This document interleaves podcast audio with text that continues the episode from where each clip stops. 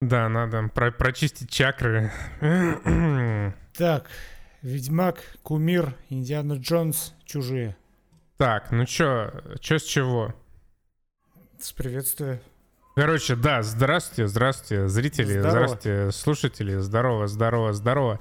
По всему миру нас слушают, в том числе в Америке, в Лос-Анджелесе, там, где куются звезды. Ладно, плохой разгон.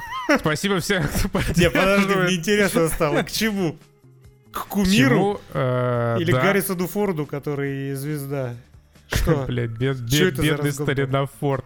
Это был, да, э, э, уикендный разгон, но он даже в моей голове никуда не пришел, поэтому опустим.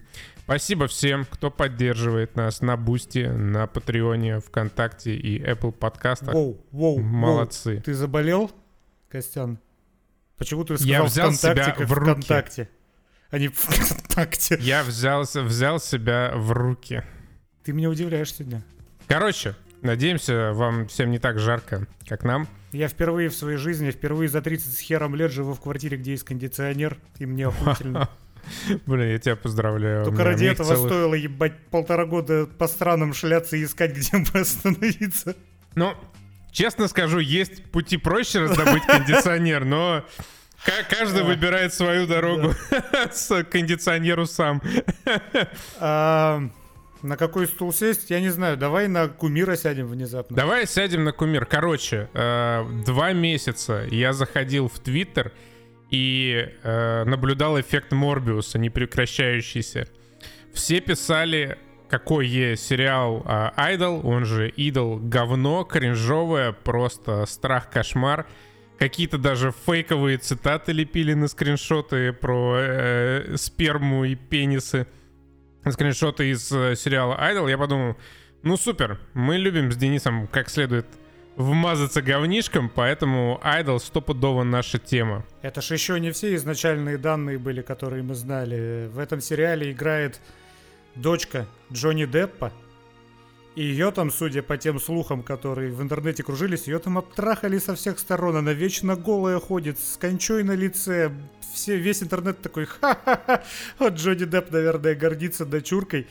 Э, Скандалы были, что сериал этот... что ж там было? Это вот абсолютно тоже упоротый заголовок, который ты мне скинул что он пропагандирует насилие, сексуальное насилие над детьми, чего там сроду на самом деле нету. В этом сериале всего одна несовершеннолетняя девчонка, ее пальцем никто не тронул даже косо не посмотрел в ее сторону ни разу. Короче, э, э, сериал скандальный изначально. Изначально должно было быть больше серий, но HBO, где этот сериал выходил, сделала 5 вместо то ли 6, то ли 7. И все думали, что, видимо, это вообще такое говно, что HBO даже не смогла лишнюю неделю протерпеть и просто, чтобы не позориться, закрыла сериал. То есть ждали уровень Ведьмака. Да, ждали уровень Ведьмака, а, а внезапно... э, Тут аккуратно надо быть. Охуенно, блядь. Он, он мне дико понравился, но я его не рекомендую ни одной живой душе на этой планете вообще. Потому что он слишком странный. Он слишком странный, он слишком необычный, и при этом не в каком-то там прям а- однозначно хорошем смысле слова необычный. Нет, он просто какой-то упоротый нахуй. Но производственно э, Айдол повидал дерьма. Потому что его несколько, у него несколько раз меняли концепцию, оттуда приходили, уходили люди во время создания. Как бы в создании этого шоу принимал непосредственное участие известный исполнитель американских э, шлягеров The Weeknd, или по-русски «Выходные». И «Выходные», э, видимо, очень стремился привнести элемент автобиографии в сериал «Айдол», а у него, как у известного любого хорошего исполнителя, биография весьма разнообразная, сомнительная, включающая в себя очень много всего. А, так этот культ реально был у него, что ли?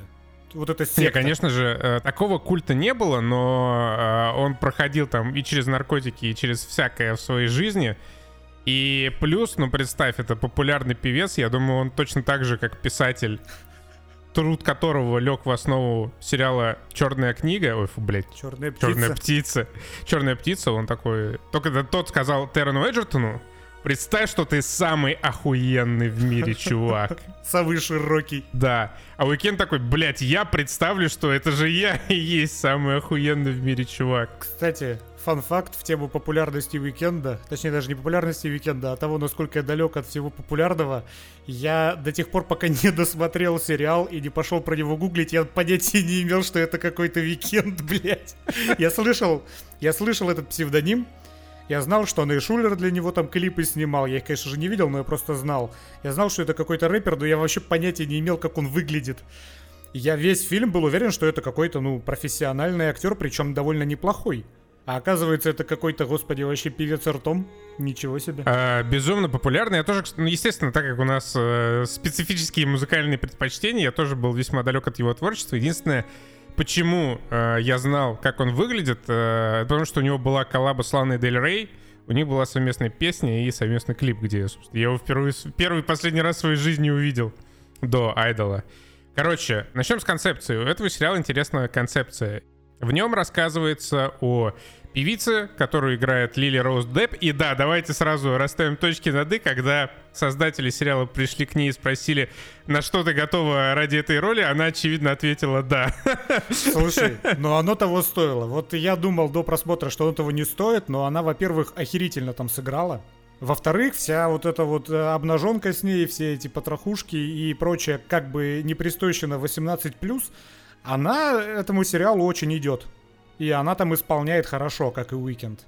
Вообще начинается фильм с длиннющего лонгшота, где она позирует для фотосессии, камера все время на ее лице и просто назад отъезжает, и я охуел уже вот в этот момент, потому что она всякие разные выражения лица строит, веселые, серьезные, угрюмые, печальные, похотливые, и в конце просто такая сосредотачивается секунд на 15 и пускает слезу и потом вторую. Я такой, нихуя себе!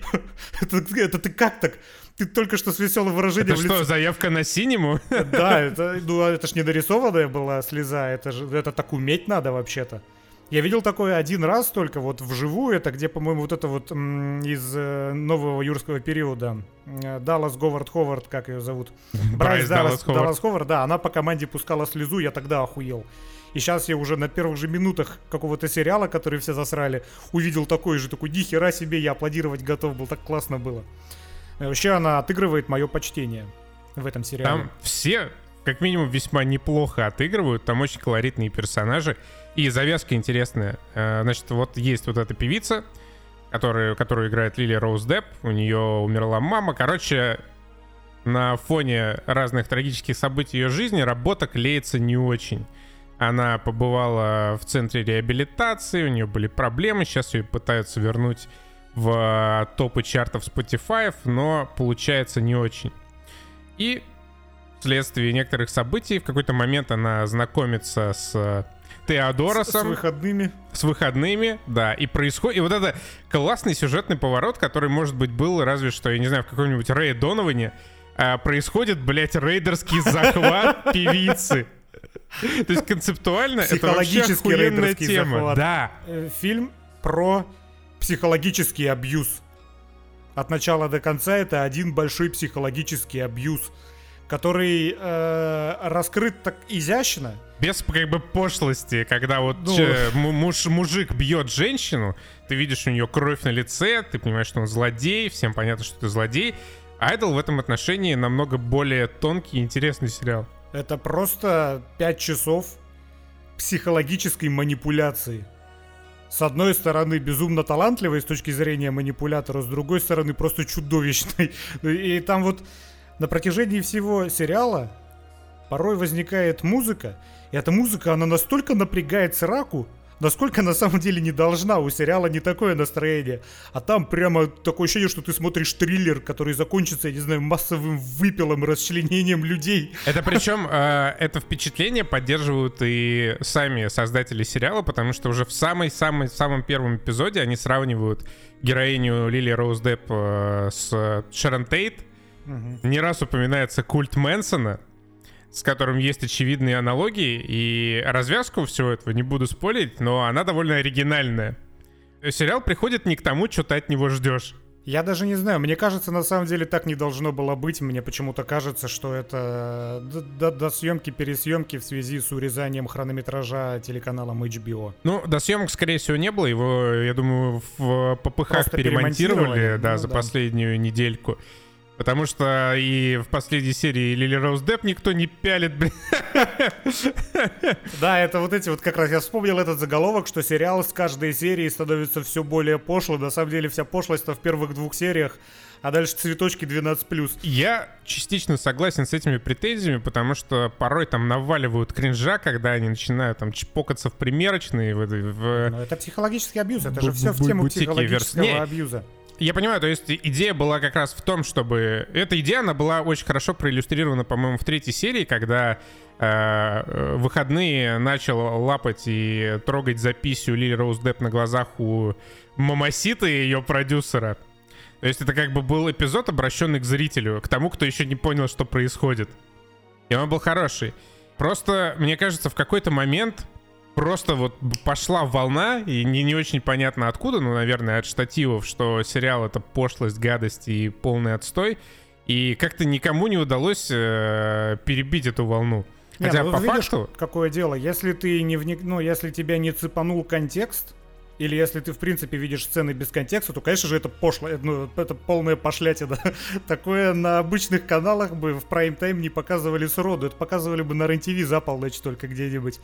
Это, ну, это, это, это реально очень откровенный сериал, и если тебя не цепляет контекст, то ты видишь только эту откровенность и за нее критикуешь этот сериал. Типа, зачем? Но если тебе контекст заходит, если тебе интересно смотреть, э, следить за основным сюжетом, то ты понимаешь, зачем эта пошлость нужна, и ты понимаешь, что она там реально нужна. Не, смотри, одно дело как бы неинтересно, это вообще без вопросов. Кому-то неинтересно, кому-то просто не понравилось. Другое дело прям его разъебывать так, как его разъебывали. Потому что он, он очень простой, он очень понятный, от того не менее интересный. Тебе сразу, ну не сразу, там со второй, с третьей серии предельно ясно, что делают выходные. Тебе понятно, кто в каком положении, тебе понятно, тебе даже проговаривают местами, что там случился рейдерский захват, что там какая-то секта, что там какой-то культ. То есть что происходит? В какой-то момент выходные переезжают э, прямо в дом со своей какой-то непонятной шайкой-лейкой бандой, Э, в том числе очень талантливых ребят, которые умеют петь, переезжают прямо в дом к героине Лили Роуз. Бля, я забыл, как ее зовут. Что-то Ванесса, не Ванесса? Джоселин. Джоселин, да, у нее такое сложное для моего понимания имя. И через э, вот эти элементы культа, через э, сексуальный experience э, Уикенд начинает помогать ей раскрываться как артистке. И в какой-то момент в этом доме даже появляется Майк Дин. Майк Дин — это, кстати, реальный продюсер, который работал и с Уикендом, и с Джей Зи, и с Бейонс, и с Трэвисом Скоттом. Короче, с кем только не работал. Вот эти классные мужички с кофедона, которые там все сидят, бульбулятор дуют и угорают, это настоящие музыканты, настоящие продюсеры. Там и поют настоящие музыканты, как я охуел, господи, с этой девчонки, которая, ну, 27-летняя она, но она играет 17-летнюю девчонку, которую зовут э, Сюзанна Сон. Какой голос! Ёб твою мать, я сроду такого голоса не слышал ни у кого вообще. Я пошел сразу же после сериала гуглить, у нее на Spotify 5 песен. И все они из Айдола. Как? Ну, типа, как в 27 лет у такого голоса нету карьеры в музыке? Что это за пиздец? Причем знаешь, даже... знаешь, в чем прикол? Вот Idol, это считай, это гонза сериал, который ты вот реально, ты смотришь его, и ты видишь, это реально талантливые люди, они там все сидят и реально создают музыку, настоящие продюсеры, настоящие музыканты, и та музыка, которая получается, она просто охуенная. И сериал тебе про это рассказывает, а ты такой сидишь, ну я, по крайней мере, я такой сидел, ухмылялся, типа, ха-ха, ну да, конечно, с такими вот данными и с такими треками до сих пор тебя не знает весь мир, а потом, да, потом открываю Spotify, и реально так и есть, сука, пять песен у человека, какой же голос. Плюс сама музыка в сериале, тоже написанная, спродюсированная и Уикендом, и Майком Дином, и Левинсоном, э, шоураннером Айдола. Он же, кстати, эйфорию делал. Э, тоже такой провокационный сериал с э, Зиндей, э, Зиндей в, глав, в главной роли. И он очень атмосферный айдол. Особенно пятая серия. Он лучше всего он раскрылся как раз к пятой серии. Ты его смотришь, ты погружаешься в него просто как в Дюну, как в Бэтмен. Этот сериал течет, ты течешь вместе с ним по его волнам. Музыка тебя просто полностью обволакивает. Просто великолепно. Ну, то есть, э, это, это не Ведьмак, это Синема, но я остаюсь при своем, ну, первые 3-4 серии мне было смотреть его не очень интересно. И я не то чтобы могу рекомендовать его всем, кто хочет увидеть синему, потому что ну, он настолько тоже тягучий, настолько своеобразный и может просто многим не прийтись по вкусу, что, ну, типа, он многим не понравится. Его оценка, которая составляет средняя, там, сейчас я посмотрю, сколько, 5,6, по-моему. 5,6 баллов, я понимаю почему. То есть, даже если бы не было никакого там в СМИ поливание говном этого сериала, у него все равно была такая оценка, мне кажется. Потому что он просто очень многим не зайдет, потому что он очень многим придется не по нраву. И я бы его не досмотрел, если бы не для подкаста. Я бы после первой серии дропнул. Но типа, ладно, снят приятно, да, сцены с Лили Роуз Депп интересные, конечно же, интересные. Но, тем не менее, поначалу мне было не так интересно. Втянулся я как раз тоже, да, где-то уже к четвертой, к пятой серии, к самому концу. Ну, это как это такое, э, как фестивальное кино, Айдол. Типа да, типа да. Не как вот сериал, который тебя сразу хватает, какое-то действие начинается, тебе бодрящая музычка, все развивается стремительно в каждой серии клиффхенгер. Здесь нет вообще, кстати, клиффхенгеров конце серии просто это размеренный, как такой фильм, пятичасовой. Телепьеса. Она ж так называется. Или Там все действие происходит в одном доме практически. Да, да. И, кстати, Айдол — это как раз сериал, в котором огромная 300-килограммовая черная женщина, очень кстати, она там одна из самых охеренных персонажей. Да, да. Но э, когда огромная 300-килограммовая черная женщина играет э, безумно красивую по канону волшебницу в Ведьмаке, это очень странно. Переходим. Хороший, хороший переход. Блять, ведь вышли 5 серий третьего и последнего для Генри Кевилла сезона Ведьмака. Блин, такое говно ебаное просто. Я считаю, что это не хуже, чем второй сезон. Ну, типа, второй был еще хуже. Не, тут я с тобой спорить даже не буду. Не, это как бы... Есть одно уже успевшее немножко окаменеть говно, вот есть просто свежее жиденькое говно, и вот они как бы два говна. Слушай, ну тут вот э, самый проеб, мне кажется, Ведьмака, что уже до втором сезоне слишком бросалось в глаза, это нехаризматичный каст. Потому что на харизматичных персонажей, на сцены с харизматичными персонажами мне и в третьем сезоне Ведьмака до сих пор интересно смотреть. Мне интересно все, что происходит, когда в кадре Генри Кевилл, когда в кадре Цири, зачастую, когда в кадре Енифер. И, кстати, мне понравилась Филиппа. Несмотря что, да, это опять черная женщина, опять не канон, но она какая-то такая, знаешь, а, обладает какой-то своей энергией, которая вот в тему ее персонажа очень. Это которая с Дикстрой, да? Ее да, это которая с Дикстрой. Да, да. Саглы. Из нее вот прет какой-то такой э, надменный трехсотлетний секс. Назовем это так. Коротко о нашем опыте. Вот просто в этом сериале очень много и мест, где нету Геральта, где нету Цири, где нету Енифер. Опять эти эльфы. Какого хера нам уже второй сезон показывают, что там делают эти эльфы, если это никак не, не связывается с основной сюжетной линией? Где к пятому сезону они свяжутся. Ну, типа, ну это неинтересно, блядь. В, а, опять Опять эльфы что-то не поделили. Один предводитель решил предать э, другого предводителя, потом этого предводителя предал чувак, который охотился за Цири в первом сезоне. Ну, блядь, ну мне не интересно. Ну, ну зачем вот это все? Типа, что сказать-то, блядь, хотите? В итоге сходить, скажите уже. Пять лет, сука, сериал выходит. Ну что там, блядь, с этими эльфами-то в итоге ебаные? Э, это ровно то же, что с эльфами проходило во втором сезоне. Это просто какая-то отдельная сюжетная ветка, и они то с Нильфгардом, то они с Севером, то они против, то они снова за, то они передумали, то они передумали обратно. Ну какого хуя, блядь? Тебе просто поебать, абсолютно насрать. Опять они добавили в экшн-сцены, как во втором сезоне, ебучее slow-mo некрасивое, компьютерное. Во втором сезоне там зубы в slow-mo вылетали, в этом он, по-моему, шею перерезал уже на первых минутах э, первой серии кому-то. Да, да, как, э, как в трейлере, блядь, Killing Monsters третьего Ведьмака. Да, да, да, да, да, просто это нормально в мультике, но это ненормально. Вот настолько компьютерное slow-mo это ненормально в игровом сериале. В полноценном. Но мне все еще нравится экшен с людьми. Вот экшн-сцены, по большей части, они угарные. Генри Кевилл отрывается, но даже э, Цири отрывается. Она тоже нормально так потренировалась за кадром, чтобы в этих сценах раздавать. Ну, конечно, видно, да, что опять, знаешь, э, мечи бьют кого-то, кто стоит в двух метрах от тебя, на самом деле. И там кровь потом еще дорисовывают. Но и опять же, ничего не поменялось. Экшен с монстрами, такая кринжовая хуета, господи. Блин. Особенно экшен Ведьмака, который должен специализироваться на борьбе с монстрами. Он все время просто несколько тумаков подряд получает, потом монстр сам насаживается на его клинок. За параша?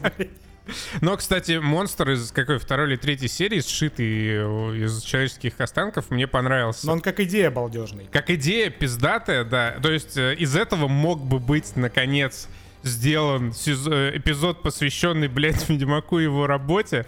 Но в сериале Ведьмак нет нахуй вообще никакого Ведьмака по-прежнему.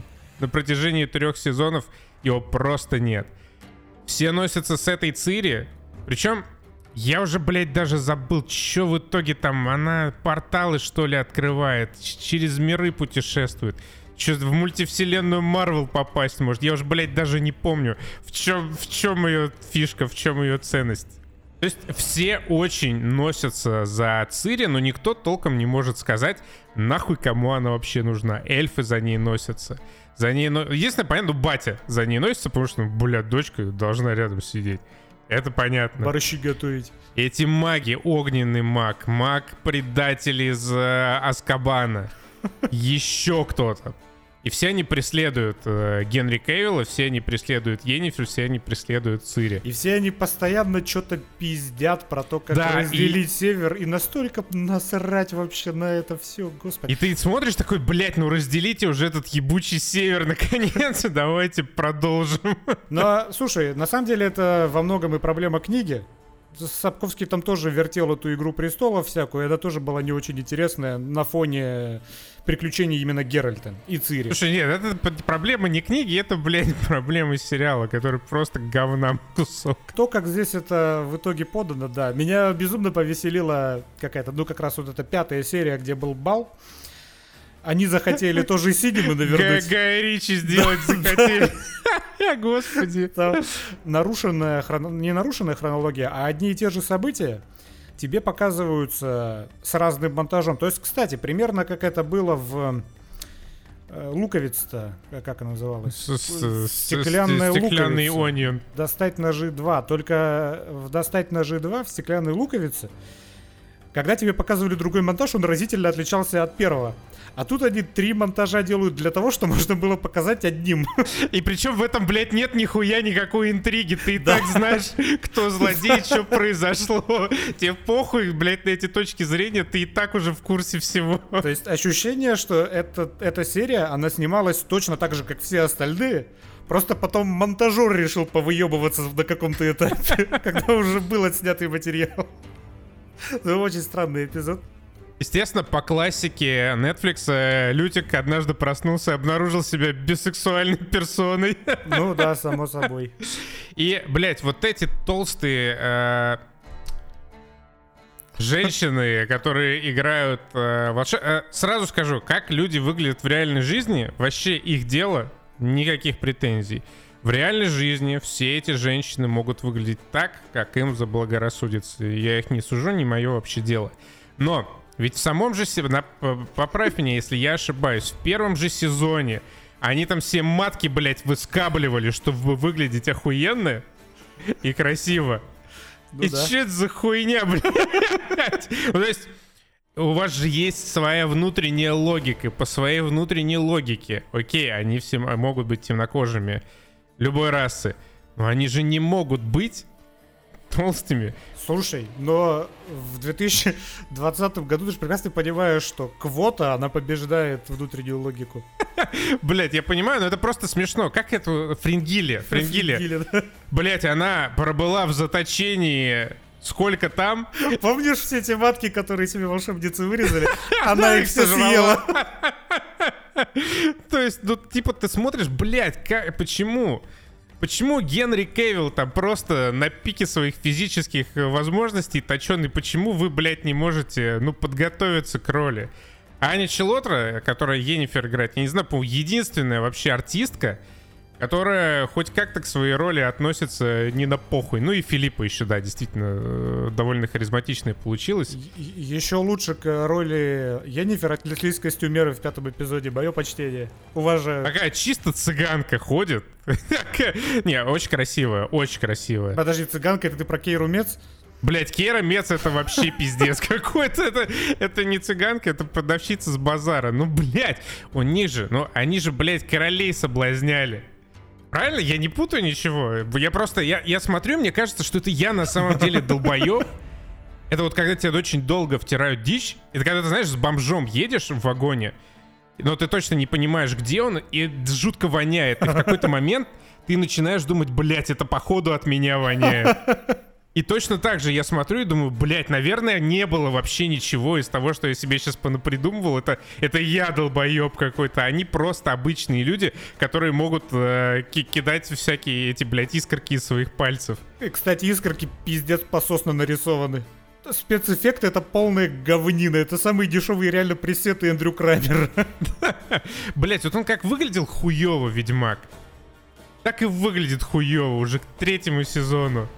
Но съемки нормальные. Ну, планы есть местами красивые, да. да. То есть на натуре порой... Блять, еще, сука, лицо Цири. это, это побочное действие ее супер эльфийских сил. При их использовании э, организм, он э, вырабатывает штукатурку. Торгает тоналку, да. Типа, Блять, э, у меня так э, э, одноклассницы в школе красились, ты когда подходишь к ней, смотришь на лицо, у нее прям вот, от, блять, отваливается просто. Я не знаю, что это, тоналка, блять, э, румяна, что, как это все называется. И здесь также крупный план берут на Цири, ты прям, блядь, видишь вот эту вот всю штукатурку на ней. Ты, типа, блядь, ну почему? Бо, это, чтобы, это чтобы отвлечь внимание от линз. Да, я как раз про линзы хотел. Просто да не, нормальные в этом сезоне линзы. Не, я, я хотел сказать, что вроде побороли линзы, блядь, наконец-то спустя 4 года. На нахуй тоналку тебе прям въебало с экрана. Что за, что за срань? Генри Кевилл, я не знаю, э, харизматичный мужик, но мне кажется, он тоже уже настолько на похуй, блядь, сидел, ходил, бродил и молчал в третьем сезоне. Ну, чувак... Но он, мне кажется, к тому моменту уже решил уйти. И это, к слову, о том, что не ты, бомж, не от тебя воняет, доказательством этого Генри Кевилл. Но он же потому и уходит из сериала. Что говно и воняет. Ну да, что говно и воняет. Человек хотел этот сериал. Человек, очевидно, хотел этот сериал, но ему шоураннеры не дали делать сериал, который он хотел. Они сделали вот это вот, блядь, э, Гея Лютика, эту Фрингилию Вига, вопросы за 300 и все вот это вот остальное. Этих эльфов, блядь, бесконечных, которые чем-то своим занимаются и половину хронометража отжирают. Как он его предал пафосно, как он ему пафосно нож вонзил, блядь, всем похуй был. Да, и ты такой сидишь, смотришь на страдания Кагыры и такой, блядь, а кто это вообще был? Кто кого-то прирезал? Уйди с экрана. Кто ты? Кого ты убил? Можно, пожалуйста, немножко контекста? Ну, то есть, вот взять этого Кагыра, он преследовал Мцири в первом сезоне. Он был вообще во втором сезоне? Я, не помню. Второй сезон у меня выветрился из головы так же быстро, как последний Диана Джонс. Я, я помню, там монолиты какие-то были. Что да. с ними стало? Куда делись эти монолиты? Осталось, от них осталась только книга, которую пытаются все разыскать. И, блядь, вот это еще э, детективная цепочка от поиска книги до ее находки. Что это за хуйня, блядь? Не могу сказать, что я очень внимательно сидел, следил за развитием сюжета, но я в какой-то момент охуел от того, как вот этот еще один какой-то непонятный маг, который волочится третий сезон за основными персонажами, сначала пытается найти какую-то книжку, не может ее найти, такой, бля, она в эти, в ритузе. И потом начинаются вот эти какие-то... Я поняла, это книга у предателя, а предатель это... Стрегобор. Да, как быстро было раскрыто это преступление. ну, то есть, и все они что-то ходят, что-то пиздят. Это настолько неинтересно, настолько похуй вообще, но... Третий сезон пошел. В девятнадцатом году появилась, э, появился первый, вышел. Да. Четыре года прошло, за четыре года нихуя вообще не случилось в этом шоу. Ну, кроме того, что Лютик стал Би. Не, ну вот первый сезон мне нравится. Первый сезон мне нравится. Ну, опять же, мы эту тему уже затрагивали, потому что это процедурал с кайфовым ведьмаком. Там каждый эпизод был э, по-своему интересен, потому что это была своя интересная история, которая, ну, по большей части, по-моему, все они были взяты из оригинальных книг. Нужно было только вот э -э экранизировать каждую серию как отдельную историю. Они, конечно, были тоже набиты, по-моему, всякими офтопами в виде тех же эльфов опять очередных и прочим говном. Но это было балдежно. А вот дальше они пошли, собственно, по книгам, которые рассказывают одну цельную историю, там пять их штук, по-моему, рассказывают одну историю. Ну и что-то вот совсем нет. Ну вот, ну вот совсем нет. Интересно смотреть только на сцены, где Генри Кевилл с Цири, потому что, ну, мне нравится взаимодействие э, Ведьмака и Цириллы в этом сериале. Что бы они ни делали, это весело. Это балдежно. Э, какая классная была сцена, где, господи, встретились Лютик, Цири, Енифер и Геральт, и Геральт с Енифер о чем-то опять спорили, как всегда мирились, целовались, но вместо того, чтобы показывать нам, что они там пиздят опять по четвертому кругу, нам показали, как их переозвучивают Лютик и Цири. Ну вот это классно было. Балдежно, в этом душа какая-то есть. Но в остальном сериале души нету особо в третьем сезоне.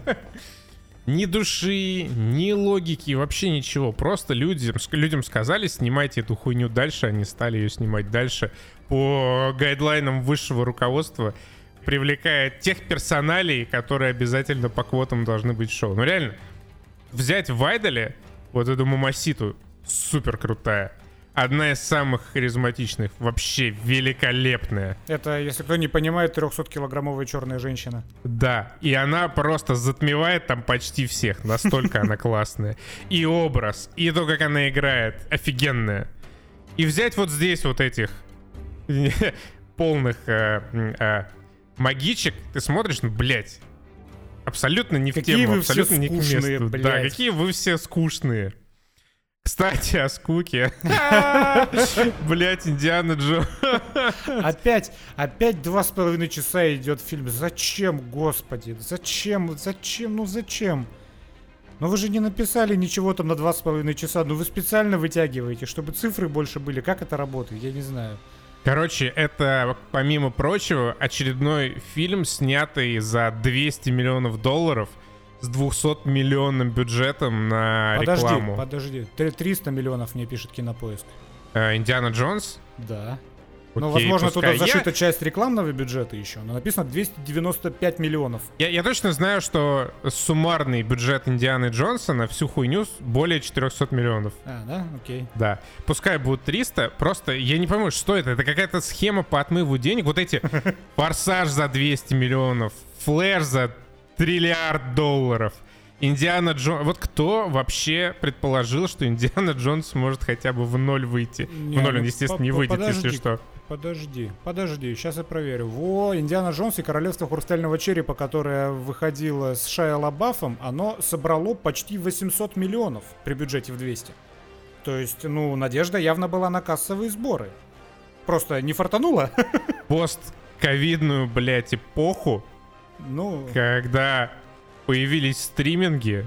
Ну ладно, возможно, реально все это дерьмо в производство было запущено давным-давным-давным-давно-давно-давно. Еще когда не было еще понятно, когда что Гаррисон впереди. Был молодым. Да, блять, как же это грустно смотреть на Харрисона Форда. Просто я сам сидел и старел, блядь, и умирал вместе. Если что, он там не умер. э, Но я, блядь, в душе умирал. По поводу Гаррисона Форда, я вот его всегда воспринимал как э, Нейтана Филлиона. То есть это дико харизматичный мужик, но при этом он ничего особо никогда нигде не играл хорошо. Я не могу вспомнить ни одну, э, ни один фильм, который бы я у него видел, где бы у него была сложная роль. А те фильмы, где у него была несложная роль, он даже там иногда фальшивил. Э, В тех же Звездных войнах он далеко, далеко не самым хорошим актером был в старых, но был самым харизматичным. Просто я не знаю, может, ты знаешь какой-нибудь оскароносный фильм там его, или как- хотя бы, хотя бы с претензией на Оскар. Э, Я так могу на скидку из того, что я смотрел и что точно помню, могу назвать разве что обоих Блейдраннеров. И в 2049 он, мне кажется, даже лучше исполнил. Вот, да, о- он мне дико не понравился в первом Runner. Вот, ты правильно напомнил. Там он мне что-то вообще, мне казалось, он херово сыграл. Я, я никогда не был фанатом Харрисона Форда, он такой популярный, харизматичный, Ну, харизматичный, да, да. актер классный, но как бы когда тебе 230 лет, и ты должен играть э, расхитителя гробниц Индиану Джонса, сколько угодно заставляете Джона Уильямса подкладывать главную тему под взмах руки Индианы Джонса. ну, блядь, да, как же хуево он нарисован, блять. Кто? Подожди, он кто? Да фильм весь этот. А, фильм? Ну, дипфейк-то отличный. Дипфейк отличный. Дипфейк местами говно, местами сойдет. Ну, не знаю. По-моему, очень качественный дипфейк. Там, где его омолодили, ну, прям вот в сценах, где он смотрит вот в камеру, все окей, все в порядке. Когда он начинает отворачиваться, там уже пиздец этот дипфейк начинает разваливаться. И в- а в сценах, блядь, с экшеном, и тем более на лошади, это просто пиздец. У него там вместо головы какая-то мазня компьютерная. Это, блядь. В третьем сезоне Ведьмака же была сцена на лошади, где Цирик дала от дикой охоты. Я вообще не понял. Это снималось как будто на вот этой, знаешь, лошадке возле супермаркетов, которая каруселька. Да, да. Че это за пиздец? Да и, тоже, и тут то же самое, блядь, когда сажают этого несчастного Харрисона Форда на лошадь, и типа все должны поверить, что дедулька начал там на ней скакать. Ужасно, просто ужасно. Режиссером этого фильма является Джеймс Мэнголд, снявший э, предыдущий, уже как бы отмененный финальный аккорд приключений Логана э, в исполнении Хью Джекмана. Но там Хью Джекман в полтора раза, да даже не в полтора, почти в два раза, наверное, моложе был, чем Гаррисон Форд. Ну, и не Сейчас. говоря уже о том, что в Логане у режиссера был полный карт-бланш, и снимали они то, что хотят, и закончили так они, как хотели. Здесь же это обычная, стерильная, вот это... Я, во, я, же- я, я же придумал характеристику жанра вот этих вот 200 миллионных блокбастеров. Это smallest dick energy movies. Фильмы, в которые можно вбухивать сколько угодно бюджета, можно туда звать абсолютно каких угодно звезд, но это будет просто какое-то неинтересное калище. Ну слушай, вот э, абсолютно простейший Индиана Джонс, последнее колесо судьбы. Вот это чисто то же самое, абсолютно то же самое, что и Uncharted э, с э, Томом Холландом и с Марком Уолбергом. Но Uncharted смотреть веселее, как боевик, потому что, ну, потому что это Том Холланд и Марк Уолберг. А тут экшен с 80-летним дедом. ну типа, блять. Это же просто ебано, блядь. Ну реально, это ебано. Причем с дедом, которому абсолютно... по- Харрисон Форд, он когда дает интервью, он не скрывает. Его спрашиваю, типа, а знаете ли вы, что случилось с призраком Хана Соло? Он такой, нет, мне поебать, я вообще не понимаю, о чем вы говорите. И точно так же, я уверен, с Индианой Джонсом. Типа, позвали, он там что-то побегал, походил по лестнице и получил свои прекрасные деньги, и о нем до сих пор помнят, он счастлив. Но реально смотреть, как дедушка, совсем-совсем старый, пытается изображать какой-то экшен, ну это просто, блядь, нелепо. Ну да. И все остальное, это, ну, это, ну, это тоже, это, ну, типичный фильм про поиск сокровищ. Ну, этот сюжет, он везде одинаковый. Ну как бы да, на фоне Uncharted Индиана Джонс, э, ну хуйня полная новый. При том, что и Uncharted-то, в общем-то, не сказать, что супер прекрасный фильм. Uncharted это отличный фильм, если брать его в контексте того, что это экранизация видеоигры. Для экранизации видеоигры отличное кино, вообще шикарное. Сам по себе, ну, нормальный фильм. И Индиана Джонс это в целом тоже, ну, нормальный фильм. Ну, его можно посмотреть, и ты особо не обломаешься. Ну, я не обломался, что я в кино сходил, хотя мне слишком часто было скучно, потому что, вот, потому что два с половиной часа, блядь, куда? Я, э, это не то чтобы сравнение, я просто для контраста, я вернулся из кинотеатра и посмотрел, пока у меня качались вторые чужие на Netflix апгрейд. Охуительно. Полтора часа, ни одной лишней сцены, ни одной лишней фразы. От начала до конца фильм тебя держит в напряжении. Вообще ничего лишнего. Полтора часа. Идеальный формат. Идеальный формат, когда тебе нечего сказать. Потому что это какие-нибудь серьезные фильмы могут идти два с половиной часа, и тебе будет интересно два с половиной часа. на- Дюна может идти два с половиной часа, и тебе будет интересно смотреть Дюну два с половиной часа. Индиана Джонс нахуя, блядь, идет два с половиной часа? Ну, чтобы что? Там половину фильма уже нахер вырезать вообще. Бля, ну Индиана Джонс, он же просто весь такой. Че-то куда ты... Блядь, вот это на тук-туках погоня, господи Иисусе. Это вот реально, это как э, насилие над дохлой лошадью. просто больно, блядь, наблюдать за этим. Потом вот эта сцена с Дай... То есть, как бы, они очень пытались сделать э, какой-то экшен с Харрисоном Фордом, примерно понимая, что это все-таки дедушка 80-летний, и под тот факт, что это 80-летний дедушка, и пришлось как бы экшен подгонять. Поэтому, например... Примерно как в Джонни Уике в третьем. да. А помнишь сцену, когда они в библиотеке вот эту, блядь, несчастную кругляшку Архимеда обсуждали? И ну, когда да, пришли и... злодеи-нацисты... Как он стеллажи на них сбросил. Да, господи. Да, да, да. Это, это как побег э, этой принцессы Леи маленькой в первом эпизоде Оби-Вана примерно так же смотрится вот этот убогий, насквозь поставленный момент, когда он какой-то стремянкой бьет по голове своему преследователю. Блять, они даже не сняли нормальный дубль, где было бы видно, что этот чувак его как- как-то преследует. Он просто стоит, и Харрисон Форд просто в него хуяет какой-то стремянкой. Беспредельщик Гаррисон Форда. Это ничего плохого не сделал. Ну, это же Харрисон Форд, он пощечину Гослингу отвесил на съемках Blade Runner. От него чего угодно ждать можно. Но, слушай, я, конечно же, всем бы такими бодрыми быть в 80 лет. 80 лет человеку, ебать. Не, а в этом плане Я 80 лет уже даже с кровати бы не вставал. Я просто ссал под себя и умирал потихоньку. Харрисон Форд, да, в своем возрасте все еще кайфует от жизни, и это прекрасно. В этом отношении никаких вопросов, я за него могу только порадоваться. Он до сих пор снимается. Том Круз же как раз в одном из недавних интервью, посвященных э, новой миссии, говорил, что типа, блядь, Харрисон Форд вообще мировой дед, и я бы хотел до его возраста дожить и также кайфовать от жизни и продолжать сниматься в фильмах. Но Одно дело Харрисон Форд, который получает миллионы за то, чтобы немного поугарать на съемках.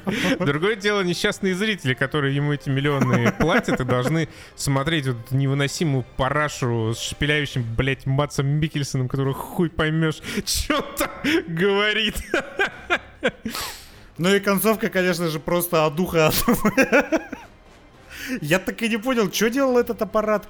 Этот аппарат разломы в воздухе создавал или он указывал траекторию к этому разлому? Что? Что? Как? Блин, я так как э, часть из этого была на немецком, а ча- ну, без английских субтитров, а часть из этого, блять, Мац Микельсон объяснял своим шпилявым голосом, э, от меня тоже кое-что ускользнуло, но какая нахуй разница? Ну, что-то там покрутил, повертел, какой-то разлом появился. Не, как концепт, э, нацисты против римлян. Просто как словосочетание. Звучит охуенно. Я думаю, так и питчили этот фильм. Да. Мы хотим снять фильм про нацистов против римлян, дайте нам 400 лямов. Они такие, нате, и вот вам Харрисон Форд еще. Чисто вот как вот именно как фраза в обзоре, как э, фраза в твите, которая описывает Индиану Джонса, вот это звучит охуенно. Ф- нацисты против римлян. Но э, сделано как бы в сериале тоже ебано, абсолютно неинтересно и просто, блядь, ужасно. Ну, типа, просто проходной фильм, его бы никто и не заметил, и никто бы на говно, включая нас с Костяном, не исходил, если бы он не назывался Индиана Джонс, а тут он назвался Индиана Джонс. Это единственная причина, по которой мы его посмотрели, и могли бы не смотреть, и вы тоже можете не смотреть, и абсолютно ничего в этой жизни не потеряете. И, и не надо, блядь, его смотреть. Да. А, кстати, забавно, там раскрывается судьба несчастного героя Шайи Лабаф. А, ну да, что его просто ебнули за кадром. Да. Он, кстати, он же один раз появляется в кадре, ты обратил внимание? Нет, где? В самом начале на фотографии на стеллаже. А, да? Я что-то даже да, не да, разобрал лицо его. Стоит его фотка, прям я сразу приметил. Но, скорее всего, так как проектор хуёвый, он тебя смазался, потому что там камера двигалась справа налево, то есть слева направо. Там еще, естественно, нацисты играют Кречмер, по-моему, фамилия, блять, он везде играет нациста. Это который в Капитане Америки нацисты Да, и тоже, который да? был предводителем Гидры, блять, в Капитане Америки, просто. Вообще, на самом деле, фильм начинается что, с того, что 80-летний дед идет и стучится бейсбольной битой в дверь к соседу, который громко музыку включил. Вообще, на самом деле, такими темпами, если продюсерское ядро Голливуда продолжит клепать то, что оно сейчас клепает, с реанимацией вот этих, знаешь, старых актеров дипфейками, то вполне успешное будущее будет в Голливуде у талантливых пародистов. Потому что когда уже эти актеры сами помрут и не смогут своим старым голосом озвучивать 30-летнего персонажа Индианы Джонса, это гораздо лучше них сделают пародисты. Конечно. Или, например, когда, когда Эзра Миллер окончательно сторчится и сядет до конца жизни за решетку, кое у кого уже будет работа. Ну, то есть, да, скоро же вообще не нужны будут уже старые актеры. Ты просто берешь рандомного чувака, который может примерно так же двигаться. Ты можешь пародиста э, взять, который может примерно так же говорить и отыгрывать эту роль примерно так, как отыграл бы молодой этот померший актер. И все, ты один озвучивает, второй отыгрывает, третий технарь лепит просто лицо дипфейком, и все, зашибись, готово. Схема рабочая. Идеально. А, и, и, вот, к слову, э, идеально идея... ты о, хочешь да, привязать Алиенов. Да, вышла игра Чужие мрачные опущения. Это тактическая игра в реальном времени, что отличает ее от почти всего, что мы тактического проходили за последние годы. Э, тебе понравилось? Ну вот смотри, она, я не испытываю ничего, кроме уважения к тем людям, которые это сделали, потому что дело, сделано охуенно. Но вот э, она мне понравилась, но мне в самую плохую пошаговую тактику, которую я в своей жизни видел, играть все равно интереснее, чем в самую лучшую э, реалтаймовую тактику, которую я играл, это Aliens Dark Descent. Я просто, я не люблю этот жанр. Я пробовал всякие там командосы, эти сёгуны, которые относительно из недавнего. Блять, ну мне, мне не интересно. Просто пошаговая тактика это что? Тебе нужно каждый ход, беря во внимание все переменные, которые перед тобой имеются, выжимать из этих переменных самый лучший ход, который ты можешь сделать. Тебе нужно самое оптимальное действие совершить. И вот это в этом жанре очень классно. Мне это очень нравится в Aliens Dark Descent, когда начинается замес, это хаос чистый. Потому что, типа, повезет, не повезет, э, попадешь ты, не попадешь. Вспомнишь ты или не вспомнишь про такую обилку, даже если ты слоумо включишь, вдруг ты на панике все-таки пропустишь ее мимо глаз. И, короче, в этом фишка, в этом кайф. Да, да, согласен, конечно. Ща, потому что, короче, что это такое? Представьте вот себе, да, XCOM на, э, значительно упрощенный, потому что у вас нет хода, у вас все происходит в реальном времени, вы управляете отрядом. Этот отряд является полноценной э, сплошной боевой единицей, у вас нет отдельных солдатиков, у вас все вместе, и у всех вместе ваших солдатиков есть определенный набор обилок, определенный набор способностей. Вот это то, что для меня спасло эту игру, потому что нету микроменеджмента каждого отдельного человечка. Ты управляешь всего одной единицей, и слава, блять, богу.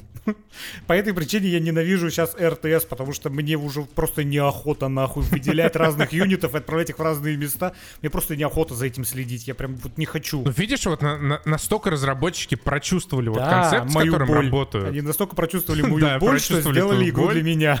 И вот эти вот человечки, они прекрасно ходят, они прекрасно сами по себе справляются со стрельбой по ксеноморфам. Короче, в чем суть? Это сюжетная игра с катсценами, с диалогами. Ну, сюжет какой-никакой, но в целом получше, чем то, что снимал Ридли Скотт последние 15 лет. Но, скажем так, это сюжет вполне достойный э, франшизы Чужих. «Чужие», потому что там сюжеты это тоже особо не блистали. Фильм вообще, фильмы вообще не про сюжеты, поэтому окей, сойдет. А вы появляетесь на планете, которая, естественно, заражена ебломорфами вы управляете тактическим подразделением, которое состоит сначала из четырех человек, потом, возможно, будет состоять из пяти, если найдете будет. там... А его разве можно, нельзя пропустить, Беттер? Я думаю, на нем нужно по сюжету уезжать с миссии, так что нет. А, ну точно, да, это же сюжетный отход, да, да. да. Ну, короче, да, в какой-то момент становится... Э, отряд расширяется, но не суть на самом деле. Вы отправляетесь по разным точкам на планете для того, чтобы выполнить ряд поручений. Это всегда одна, одна миссия, это большая карта. Эта карта имеет еще несколько этажей от одного там до трех. И вы продвигаетесь. Помещения заполнены и чужими разного рода, и культистами разными. Короче, и хватает с кем постреляться. Смысл в том, что нужно как бы стараться проходить по стелсу, потому что когда вы действуете неосторожно и привлекаете внимание чужих, они становятся с каждым разом все более агрессивными, И, блядь, на максимальном уровне агрессии просто пиздец какой-то начинается. На вас постоянно набегают, вам приходится решать, что вы будете стоять, обороняться, пережидать волны или пытаться ранее кал куда-то сбежать. Какие-то фейсхагеры прыгают на ебало вашим чувакам, вы пытаетесь их то оттащить, то есть снять с них, с них этих фейсхагеров, кто-то умирает, кто-то не умирает. Вы бежите до беттера, в слезах садитесь с него, отправляетесь для того, чтобы перегруппироваться обратно на базу, там что-то качаетесь пару дней и можете вернуться на миссию. Это прикольная фишка. Можно просто уйти с миссии и потом вернуться. Это главная фишка, я считаю. Я не то чтобы, опять же, много в подобных игр играл, но я с таким не сталкивался, что игра, она всегда на всех миссиях, она сохраняет твой прогресс. То есть не просто там сколько заданий на этой карте ты выполнила, она запоминает все места, где лежат там какие-нибудь трупы, где ты расставил мины, где ты поставил датчики движения. Все вот это сохраняется, и как бы, если ты играешь на максимальной сложности, я вообще думаю, что эти миссии, они не рассчитаны, ни одна из них, на то, что ты пройдешь ее с первого раза. Потому что чем дольше ты играешь, тем тебе сложнее в итоге становится, у тебя кончаются расходники, у тебя увеличивается агрессивность чужих, и тебе рано или поздно придется съебаться для того, чтобы потом вернуться туда же и продолжить ровно с той точки, на которой ты остановился. Да, единственное, что сбрасывается, это агрессивность чужих. Ну и плюс ты пополняешь там себе отряд новыми свежими бойцами, которые не воняют. Опять же, конечно же, Dar Darkest Dungeon научил индустрию плохому. Тут есть emotional damage. Тоже нужно от стресса спасать своих бойцов. И в чем прикол? У тебя миссий в игре всего 12 но они, сука, огромные. Я прошел игру 12 миссий за 26 часов. Я проходил ее на предпоследней сложности, и от, сука, разрыв жопы. Что-то на последней я вообще не представляю. И некоторые миссии я проходил часов по 5, наверное, нахуй. Учитывая все там перезагрузки из контрольных точек и прочим, это прям была жопа адовая. И 12 миссий это вполне достаточно, потому что, во-первых, все они продуманные, там всегда происходит что-то интересное, то есть ты не просто у тебя задание иди и убей там главную матку, у тебя все время какие-то там сюжетные повороты, не, не особо прям твистовые-твистовые, но все равно они имеются. Есть даже одно детективное расследование. Да, возникают всякие побочные задания и так далее. И у тебя есть несколько условно валют, которыми ты должен грамотно распоряжаться, иначе таби пизда. Там у тебя есть инструменты, которые ты можешь тратить на то, чтобы снять emotional damage, на то, чтобы получить себе action поинты, которые позволяют пользоваться всякими классными гаджетами, которые ты с собой носишь. Или просто вскрывать двери с лутом. У тебя есть турели, ебать. Турели нужны тебе практически всегда и практически по максимуму, если ты хочешь без особых потерь для emotional э, состояния своих бойцов пройти миссию у тебя есть аптечки, которые... Вот, кстати, аптечки зачастую они мне не были нужны, но вот на последних миссиях, ебать, понадобились, когда такая сырака начинается. Да, там есть еще классы, медик, инженер, пулеметчик, сержант. Они тоже имеют свои, как в XCOM, деревья прокачки, которые тебе дают классные всякие бонусы. Инженер там дрон появляется, который может, не отвлекая инженера, заваривать дверь. Здесь надо заваривать двери. Тоже классная фича игра, насколько могла, она прям по-хорошему повзаимствовала у алиенов э, этого Джеймса Кэмерона. Потому что там чи- чисто упор идет вот на эти механики заваривания дверей. Они же там заваривали все эти двери, чтобы к ним э, чужие не пришли, они в итоге пришли. Вентиляция, по которым чужие пробираются, тебе нужно опасаться этих вентиляционных выходов, иначе тебя атакуют оттуда. Беттер этот, на котором ты катаешься, это тот самый Беттер, по крайней мере, второй проапгрейженный, который в чужих был, на котором Рипли прорывалась через кусты алиеновские. Но насколько можно преобразить эстетику второго фильма про чужих в тактическую изометрию, настолько в этой игре это качественно сделано. То есть для, для фанатов чужих это будет вообще вышаг, я думаю. Потому что я-то особо этим не проникался, потому что я не особо фанат. Но вот таких вот прям отсылочек геймплейных тут овер до хера. Опять же, как двигаются все эти э, марины в твоем скваде. Ты никого никогда не выбираешь, ты отдаешь команду, кто-то один идет э, рандомно и выполняет то, что ты приказал. Ну вот ты, например, идешь вперед, там можно светить фонарем, чтобы тебе помечались предметы интерактивные.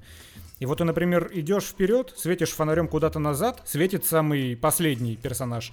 Ты просто мышку переводишь на то, чтобы светить вперед, и вот этот задний персонаж, он фонарь опускает, а тот, который впереди идет, берет фонарь. То есть там вот настолько тактильно все приятно и настолько классно заанимировано, что прям мое уважение разработчикам. Вложились в то, чтобы это классно ощущалось. Как они опять же ходят, как они позиции занимают, как они перезаряжают оружие, как они шмаляют из этого оружия. Какие там фейерверки начинаются под конец, когда у тебя там уже плазменные винтовки какие-то энергетические, блядь, ты флайеры эти кидаешь, у тебя турели улучшенные во все стороны раздают там. Такой прям эпилептический припадок начинается, но очень красиво. И напряженно, вот когда на тебя волны начинают накатывать этих чужих, ты такой, блядь, ща будет мясо. Там на самом деле самое напряжение-то, оно вот опять же у позаимствованного из первых алиенов, это датчик движения. Лучшая находка вообще. Ты постоянно на каждом шагу, в каждой комнате ставишь эти ебаные датчики движения, потому что они, их потом можно использовать, чтобы отвлечь э, зиноморфов, если ты не хочешь, чтобы они к тебе прибежали. Ты их постоянно тыкаешь, и ты все время, когда идешь по локации, ты смотришь не на экран основной, ты смотришь на ебаную мини-карту, где у тебя точки мерцают. Вообще отлично. И, и очков напряжения, потому что если ксеноморфы на тебя нападут, то, как я и сказал в начале, там тебе придется просто супер быстро что-то делать, иначе они тебя расхуярят в хлам. Но, опять же, тут есть тактическая пауза или тактическое слоумо, смотря что ты выберешь. И это, само собой, помогает. Поэтому игра, типа, даже для таких криворучек, как я, она проходима на высокой сложности. Ну, если бы паузы не было, это вообще пиздец. Да, это, это просто бы жопа была. Не, сделано все очень по уму в чужих. И, опять же, да, мне э, бесконечно понравилась продолжительность игры. 20-25 часов, все. Никаких 70, 100, вот этого. Все, все. Сколько надо, столько игра идет. Есть кинематографичные вставочки. Ну, такой прям cinematic experience в хорошем э, смысле. Ну, э, эти синематики, они, ну, такие же, как и в XCOM, по большому счету. Это вот, э, да, да, даже, мне кажется, некоторый перебор по качеству для изометрической тактики. Ну, типа, зачем? Зачем так стараться? Зачем так стараться? Но, конечно же, они там не поражают воображение. И вот, ну, когда там выходил первый XCOM 10 лет назад, ну, вот на этом уровне. Но все равно приятно, что есть. Зато, э, если игра выглядит не очень дорого, возможно, хотя бы окупится. Ну, да. Да. Но, в общем, как я и сказал, ничего кроме уважения к разработчикам этой игры я не испытываю. Просто не мой жанр. Но я ее прошел. Хотя, ну, ее не обязательно было проходить для, до конца для подкаста, потому что, ну, в целом все понятно уже там по первым пяти миссиям. Но я прошел, так что, э, и, по крайней мере, из реалтаймовых тактик стелсовых, это мне понравилось больше всего из тех, которые я трогал. Да, поэтому э, рекомендуем. Рекомендуем. Э, не рекомендую Кумира, хотя он отличный. Не рекомендую Ведьмака, хотя Генри Кевилл чего бы и нет. Уже после, после третьего сезона можно будет нос воротить. А так, ну Генри Кевилл, ебать. Ну типа, come on, ребят, Кевилл. Да come on, да. Индиана не Джонс рекомендуем Джонса, просто не говно не рекомендуем. Да. Ну, лучше Uncharted еще раз посмотреть. Да. Пока. До свидания.